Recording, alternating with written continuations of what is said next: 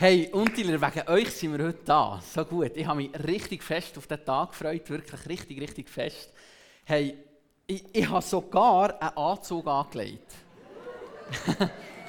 die, die hier regelmässig in Gemeinde wissen, das mache ich nicht immer. Das mache ich nicht immer. Aber für euch schon. Aber es ist kein Vergleich zu euch. Wirklich nicht. Ich meine, der sieht einfach super aus. Wirklich, ich habe gestaunt. Der sieht wirklich... Könnt ihr mal aufstehen und noch einmal schnell der Gemeinde zutragen? Können wir die noch mal bejubeln? Ich, einfach Bombe, ne? Come on. So gut.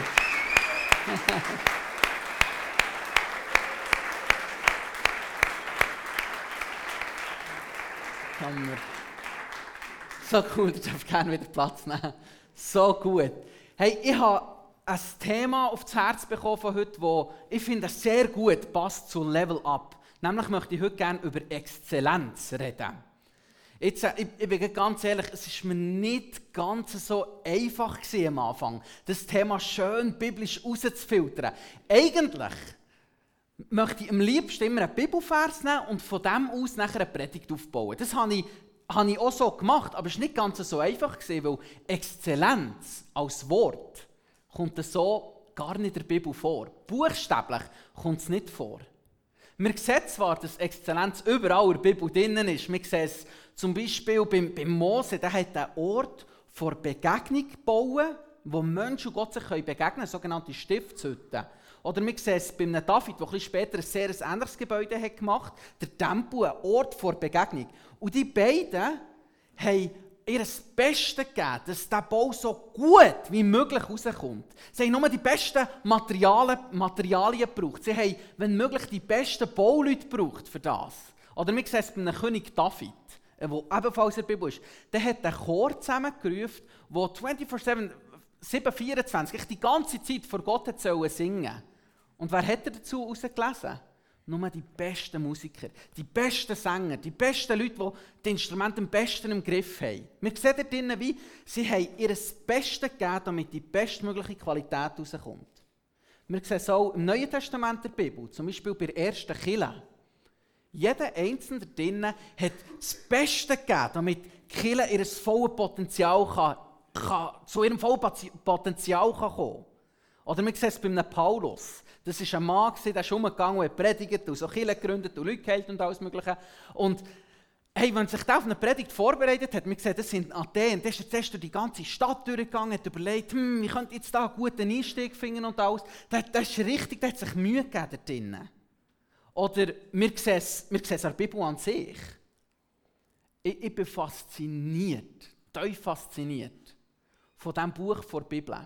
Die ganze Bibel als Ganzes. Wie Propheten Sachen, Sachen von, von ganz am Anfang, wo im Mose innen steht, übernehmen und das Wort ein bisschen abändern und dem Ganzen einen ganz neuen Aspekt bringen. Ich bin wirklich fasziniert, wie das ganze Buch aufbauen ist, wie clever das es aufbauen ist. Aber wir sehen es natürlich auch bei Jesus selber. Sehen es zum Beispiel daran, wie strategisch Jesus seine Jünger hat nachher genommen. Oder wie wir, wir, wir sehen daran, wie clever er sich seinen, seinen Gegnern hat entgegengestellt und wie clever das er argumentiert hat. Oder wie treffend er ein paar Gleichnisse immer wieder gebracht hat, um, um das Evangelium besser zu erklären. Es, es fasziniert mich. Ihr seht jetzt schon eingeblendet. Ich habe, obwohl es ist überall, oder wie soll ich sagen, Exzellenz ist überall drinnen in der Bibel. Und gleich gibt es kein Vers, der wortwörtlich ist. Es ist, es ist wie man könnte ein bisschen sagen, wie Backpulver in einem Teig. Man sieht es nicht wirklich, aber man spürt die Wirkung. Oder man könnte ein bisschen sagen, wie, wie Jockey bei mir im Büro. Wenn du, wenn du reinkommst in mein Büro, siehst du Jockey nicht, aber Debbie, meine Frau, sieht die Wirkung davon. Also, es ist wirklich verborgen. Und ich, ich habe das Gefühl, auch in diesem Vers, im Kolosser 3,23, ist, ist die Exzellenz drin. Aber erst auf einen zweiten Blick. Wir müssen ein bisschen genauer heranschauen. Alles, was dir tut, das tut von Herzen als Gott, dem Herrn, das ist Gott gemeint, als Gott und nicht einem Mensch. Jetzt äh, stellt euch mal vor, ähm, ein Politiker würde euch anrufen und würde sagen, hey, ich habe gehört, du, machst, du hast ein Malgeschäft und du, du machst ganz gute Bütze, könntest du bitte bei mir Bude streichen? Zu streichen. Ganz ehrlich, wer von uns, seien wir ehrlich, würde sich nicht ein bisschen mehr Mühe geben, weil es so ein bekannter Bundesrat, sagen wir jetzt einmal, ist.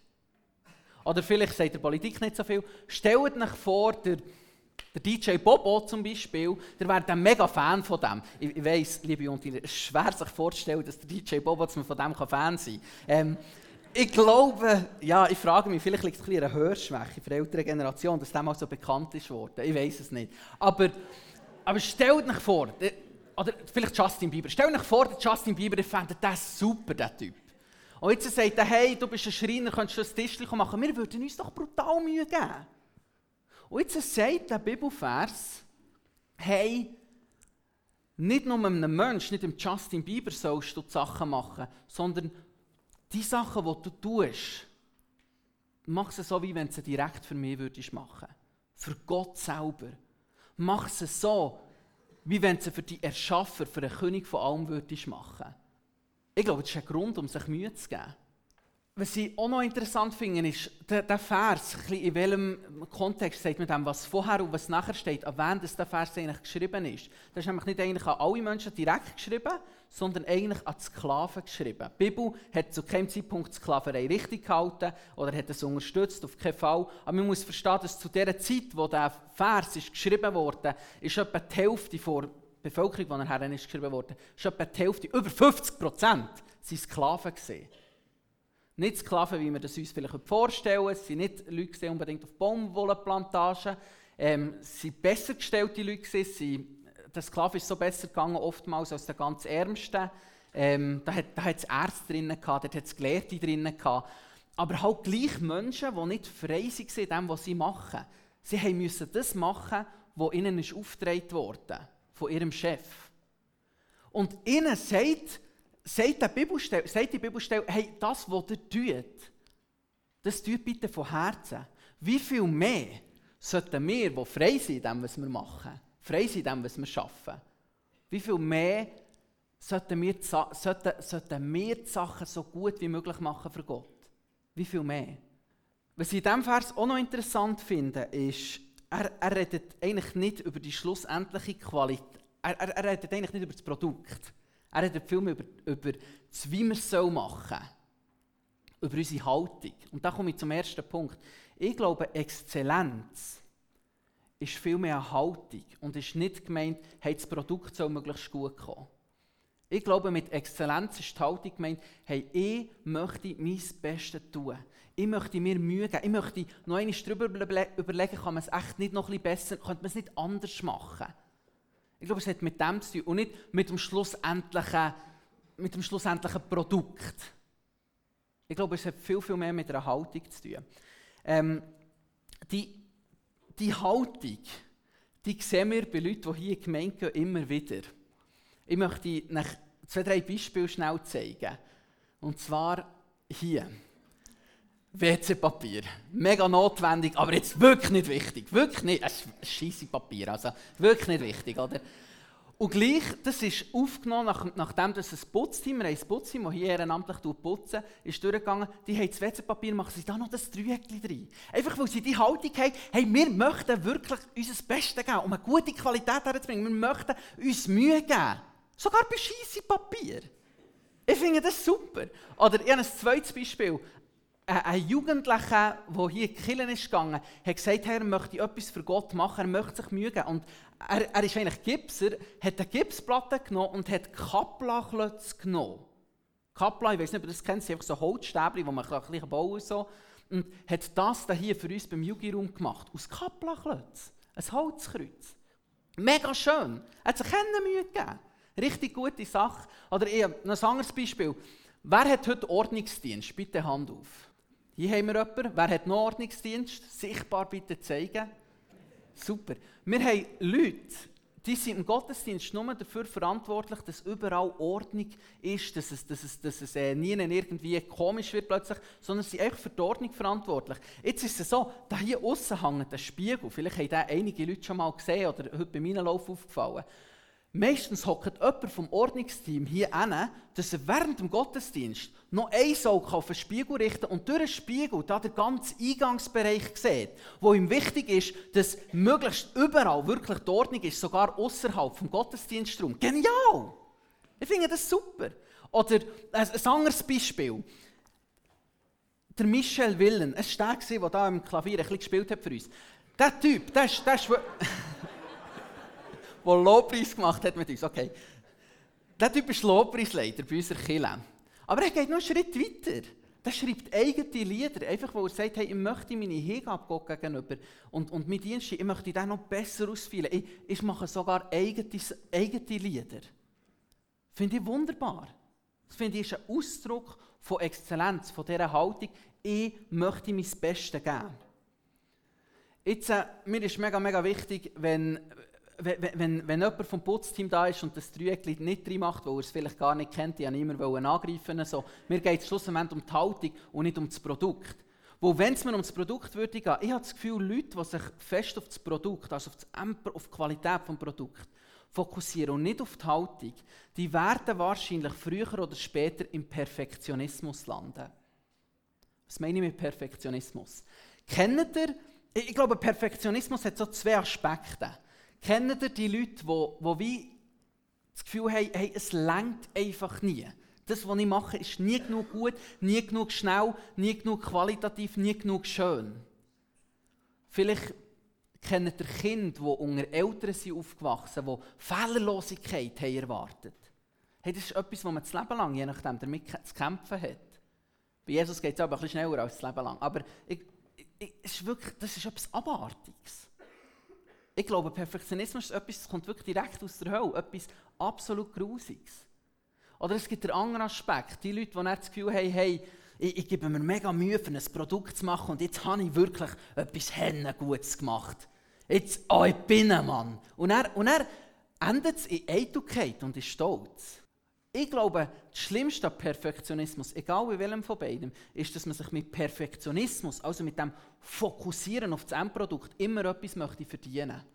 Entweder Annahme und Akzeptanz oder Applaus und Anerkennung. Jetzt, wenn wir mit dieser Haltung vor Gott kommen, dann haben wir recht verloren, glaube ich. Die Sache ist die, wenn wir mit Leistung vor Gott kommen und sagen, schau mal Gott, was ich Gutes gemacht habe, schau mal Gott, was ich für ein guter Typ bin, dann können wir das nur, indem wir uns mit, mit jemandem oder mit einer Gruppe oder mit dem, mit dem Durchschnitt vergleichen. Sonst wissen wir ja gar nicht, wie, wie gut wir sind. Und die Sache ist das, wenn wir vor Gott kommen und sagen, Jesus oder Gott, ich möchte mir deine Gunst, deine Liebe oder sogar den Himmel verdienen, indem ich einfach ein guter Typ bin, dann haben wir ein Problem, wo Gott vergleicht uns nicht mit dem Durchschnitt, sondern Gott vergleicht uns mit einer Person, nämlich mit Jesus Christus. Jesus Christus ist, ist ein Mann, der vor 2000 Jahren auf die Welt ist auf dieser Welt gelebt hat und einfach ein phänomenales Leben geführt hat. Er ist umgegangen, hat Menschen geheilt, er hat Leute ermutigt, er hat, er hat keine Fehler gemacht. Schwierig vorstellbar, aber es ist wirklich so ein crazy Dude. Mega krasser Typ. Es heisst in der Bibel, die ganze Fülle vor Gottheit hat in ihm gewohnt. So extrem ist er. Ist jetzt für ihn vielleicht ein weniger anstrengend gewesen, wenn wir es ganz genau nehmen, ist Jesus eigentlich Gott selber in Menschengestalt gesehen. Aber mit, mit Jesus werden wir verglichen. Wenn wir einig würden sterben und plötzlich würden, würden vor Gott kommen, und da bin ich mir sicher, jeder von uns wird einig vor Gott kommen, dann gibt es einen Vergleich. Und zwar wird angeschaut, hey, bist du so gut gewesen wie Jesus? Hast du so ein gutes Leben geführt wie Jesus? Perfekt und die Leute um dich herum sind einfach ermutigt und freigesetzt worden oder nicht? Und wenn wir dort wollen, ich würde versagen. Wenn wir dort wollen bluffen, ich, ich, ich, vielleicht du nicht, das ist easy, dann komme nach dem Gottesdienst auf mich zu und bete für mich, dass ich auch so cool leben kann wie du. Ähm, aber ich, ich würde es nicht schaffen. Liebe Juntiler, ihr habt jetzt hoffentlich in diesen drei Jahren Unti einen anderen Weg kennengelernt. Es gibt noch einen ganz anderen Weg, wie man, kann, wie man kann leben kann, wie man, kann, wie man kann den Zugang bekommen zu Gott.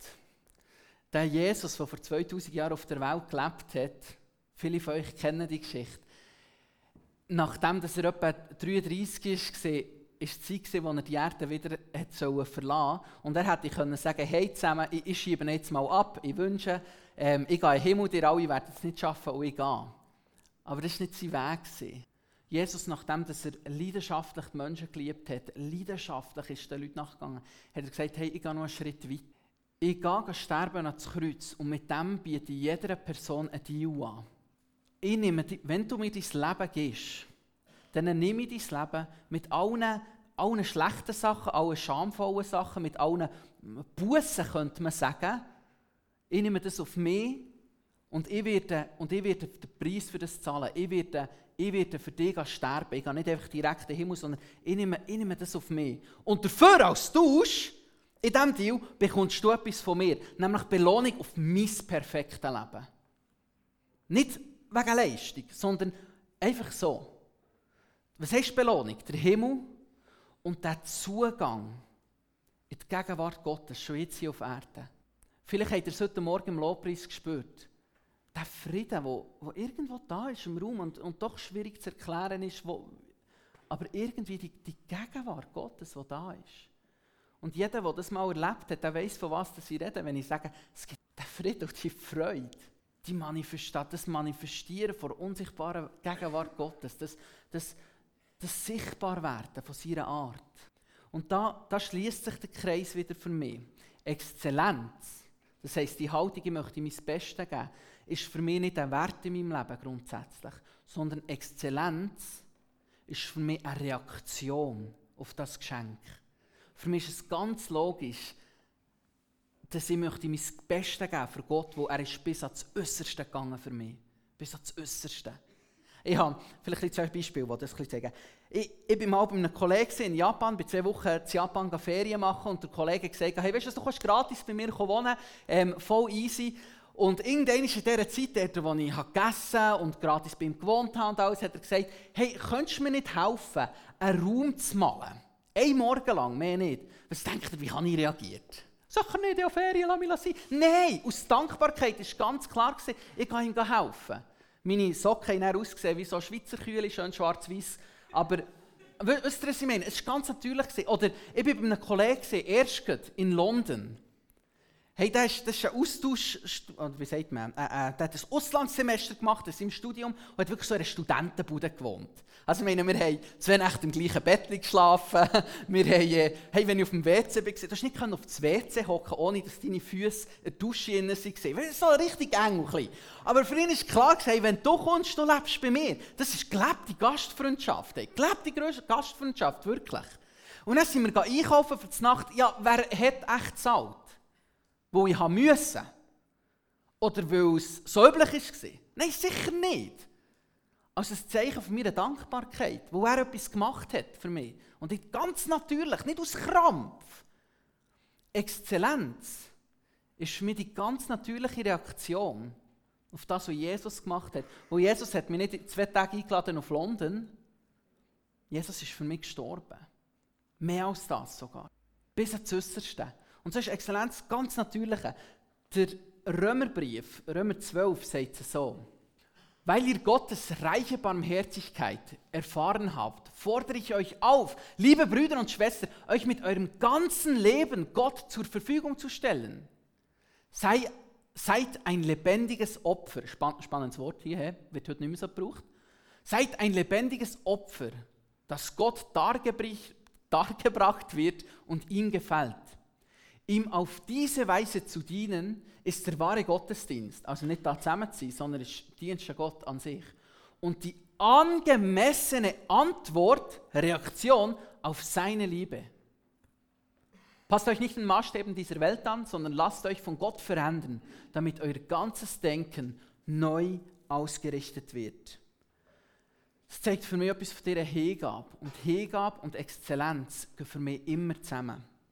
Liebe Untiler, heute ist der Tag, wo ihr vor Kirche offiziell als mündig, als Erwachsene angeschaut werdet. Aber jetzt sollten eigentlich nicht mehr eure Eltern kommen und sagen, hey, komm doch am Sonntag in die Kirche, sondern ihr seid selber verantwortlich, ob ihr lieber ausschlafen wollt oder ob ihr in die Kirche wollt kommen ob ihr in die Jugend wollt Das ist jetzt bei euch. Ich, ich habe einen Rat an euch, so einen letzten Rat, vom, nein, hoffentlich nicht der letzte, vom, vom Jugendleiter. Wenn ich euch wäre, würde ich, so habe ich es gemacht. Ich würde euch anraten, nehmt euch doch in der nächsten Woche ein Viertelstündchen Zeit. Wenn ihr wollt, dürft ihr das Handy und es einschreiben. Dürfen alle anderen. Ein Viertelstündchen Zeit und überlegt, überlegt euch, wie möchte ich leben? Möchte ich mit dem Jesus leben? Und wenn ja, ich weiß zum Glück, viele von euch haben diese Entscheidung schon getroffen. Wie soll das Leben aussehen? Möchte ich ein Leben leben, wo ich einfach so ein bisschen daherpläppere und so? Oder möchte ich ein Leben leben in Exzellenz? Als Dankbarkeit ihm gegenüber. Ihr werdet jetzt gleich einen, so einen Stafettenstab überreicht bekommen. Als ein Zeichen, hey, der nächste Abschnitt, ihr bekommt den Stab, ihr bekommt die Entscheidungsgewalt. Ich, ich mache mir nichts vor. Der Stafettenstab wird bei den meisten von euch nach einem halben Jahr oder vielleicht nach einem Jahr irgendwo in einer Schublade versinken oder in eine Erinnerungskiste kommen. Das ist, das ist okay, das, das darf so sein. Mache ich mir nichts vor. Aber jedes Mal, wenn ihr den Stafettenstab verschiebt, sprich, wenn ihr zügelt zum Beispiel, wenn ihr das Zimmer ganz wieder neu umräumt, wenn ein neuer Abschnitt kommt in eurem Leben, nehmt euch doch schnell vor und geschwind eine Viertelstunde darüber nachdenken, hey, mein nächster Lebensabschnitt, wie möchte ich den verbringen? Mit oder ohne Gott? Ich sage nicht, man muss sich jedes Mal neu entscheiden für Jesus, aber ganz bewusst. Und wie möchte ich es leben? Exzellenz? oder einfach so hergelebt. Ich möchte die Predigt abschließen mit einem Gebet und Kathrin, du darfst schnell sehr gerne wieder vorkommen. Die, die möchten, ihr dürft mega gerne aufstehen im Herz mitbeten, müsst nicht, aber ihr seid herzlich eingeladen dazu. Jesus, du, du, bist, du bist das Beste, was in meinem Leben mir jemals passiert ist. Und Jesus, du bist so bis ans Äußerste gegangen für mich. Du hast einfach alles gegeben mit und du bist so ein so eine Liebhaber. Du, du liebst so verschwenderisch. Und so, so habe ich jetzt noch zwei Bitten an dich. Ich, ich, ich bitte dich, Jesus, dass, dass du einfach kommst, spürbar mit deiner Gegenwart in diesem Augenblick. Wie ein Kräuseln oder, oder, wie, oder wie innerer Frieden. Aber ich bitte dich, dass du kommst über uns, wo wir möchten dir begegnen. Jeden Tag neu. Wir möchten dich dich spüren und, und dein Herz erleben, Jesus. Und jetzt als zweites bitte ich dich, dass, dass die Leute, die das entschied, entschieden haben, ein Leben in Exzellenz zu führen, dass du uns immer wieder daran erinnerst, Herr, wenn wir etwas halbpatzig machen, wo wir möchten feurig und brennend und hingebungsvoll und leidenschaftlich mit dir leben, Jesus. Das ist unser Wunsch. Jesus, nicht aus Leistung, sondern aus Dankbarkeit für das, was du da hast. Wir lieben dich, Jesus. Wir, wir lieben dich. Amen.